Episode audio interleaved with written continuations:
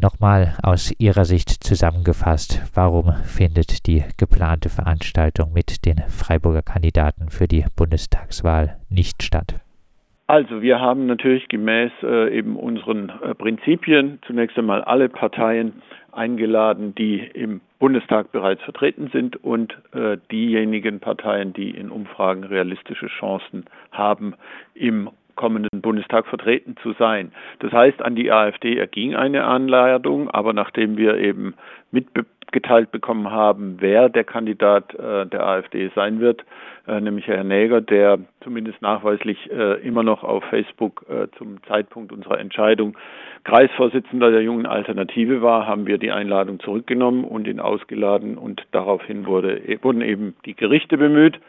Äh, Herr Näger hat sich Stand heute in diesem Eilverfahren äh, eingeklagt. Wir äh, warten natürlich dann jetzt noch auf die äh, Verfahrensentscheidung in der, äh, im geregelten Verfahren. Äh, nichtsdestotrotz hat das dann uns dazu gebracht, die Veranstaltung abzusagen, weil wir nicht wollten, dass Herr Näger äh, auf diesem Podium äh, Wort und Stimme hat. Die Landeszentrale für politische Bildung ist überparteilich. Ist es da nicht nachvollziehbar, dass das Verwaltungsgericht sagt, nein, die AfD darf nicht ausgeladen werden? Ja, das ist jetzt eben die juristische Frage, äh, die es zu klären gilt, äh, ob äh, quasi das Verfassungsgebot der Parteien und ihrer freien Betätigung eine Rolle spielen oder ob unser bisheriges Kriterium, nämlich uns an den Erkenntnissen des Verfassungsschutzes zu orientieren, diejenigen sind, die auch weiterhin für die Grundsätze unserer Arbeit Gültigkeit behalten oder bekommen. Die Beobachtungen durch den Verfassungsschutz, äh, eine ziemlich intransparente Behörde, die nicht zuletzt beim NSU-Skandal bewiesen hat, dass sie auf dem rechten Auge ziemlich blind ist. Kann denn eine solche Behörde, die sich ja ja, der parlamentarischen Kontrolle wirklich unterzieht, äh, wirklich Gradmesser dafür sein, welche Akteure bei Veranstaltungen der Landeszentrale für politische Bildung mitwirken dürfen und welche nicht? Auch das äh, ist eben eine Frage, die wir jetzt grundsätzlich zu klären haben. Nichtsdestotrotz es gibt ja ein parlamentarisches Kontrollgremium, das auch die Tätigkeiten des Verfassungsschutzes überwacht. Äh, und übrigens gelten eben diese Einladungs- äh, Verbote im Moment ja auch beispielsweise noch für Solid, die Linksjugend, die auch vom Verfassungsschutz Baden-Württemberg beobachtet wird. Äh, und eben tatsächlich die Frage, ist es weiterhin der Gradmesser für unsere Leitlinien oder eben äh, müssen wir jedes Mal vor einer Veranstaltungsdurchführung im Zweifelsfall damit rechnen, dass die Gerichte äh, sozusagen uns vorschreiben, wen wir einzuladen haben. Braucht es äh, also um menschenfeindliche Argumente auszuschließen, vielleicht andere Kriterien, äh, die sich die Landeszentrale geben könnte, als den Verfassungsschutzkriterien, die dann dazu führen, dass man anhand von konkreten Aussagen und äh, konkreten äh, Taten Positionen ausschließen kann. Rassismus, äh, Volksverhetzung etc. Ja, das kommt ja eben beim Herrn Näger äh, dazu, dass er zumindest äh, nachweislich in, in den letzten Jahren äh, mit der identitären Bewegung und äh, mit einigen äh, rassistischen Äußerungen aufgefallen ist.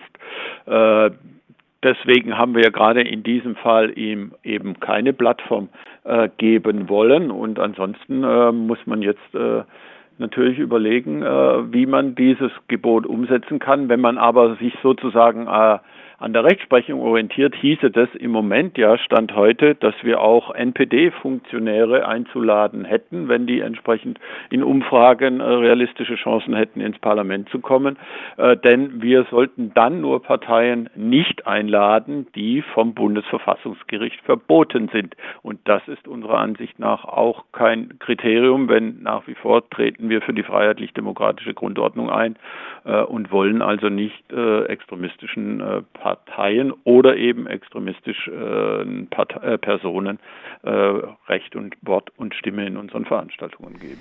Die jetzige Entscheidung des Stuttgarter Verwaltungsgerichts im Eilrechtsverfahren zeigt diese nicht eventuell auch, dass äh, die Landeszentrale für politische Bildung vielleicht äh, kein äh, guter Akteur für das äh, kommende NS-Doku-Zentrum in Freiburg ist, das ja in gewisser Weise auch äh, Gedenkstätte sein soll, weil man sich dann mit der Landeszentrale aufgrund der verordneten Überparteilichkeit auch die AfD mit ins Haus holen würde und das Angehörigen oder Nachkommen von äh, NS-Opfern äh, kaum zuzumuten wäre?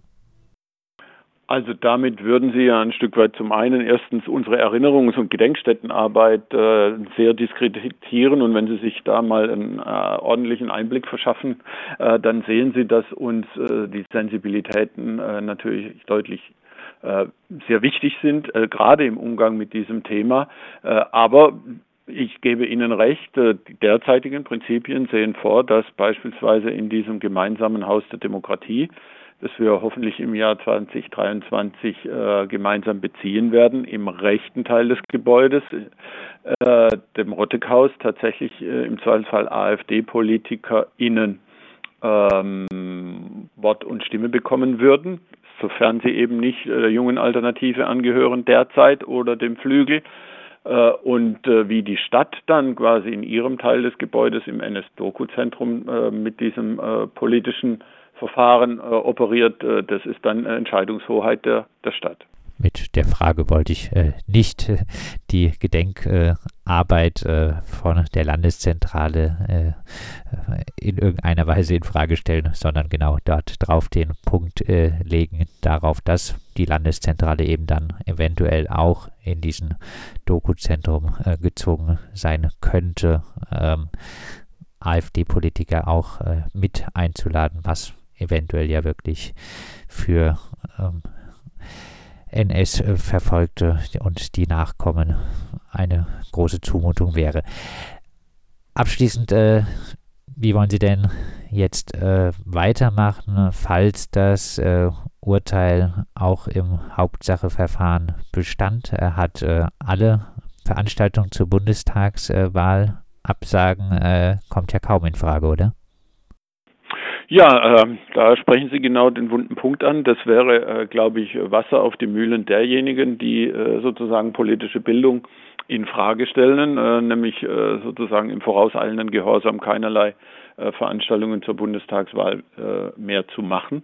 Aber wir werden am Dienstag in einer Krisensitzung natürlich ähm, unser weiteres Vorgehen beraten, wie wir unsere Leitlinien überarbeiten und wie wir dann eben in Zukunft Veranstaltungsarbeit machen können und wollen, die in unserem Sinn eben die freiheitlich-demokratische Grundordnung ähm, einhalten und äh, extremistischen Positionen keine Plattform geben, hoffentlich auch in Zukunft. Das sagt Michael Wehner, der Leiter der Freiburger Außenstelle der Landeszentrale für politische Bildung. Die Landeszentrale in Freiburg hat ihre für diesen Donnerstag geplante Online-Diskussion zur Bundestagswahl abgesagt.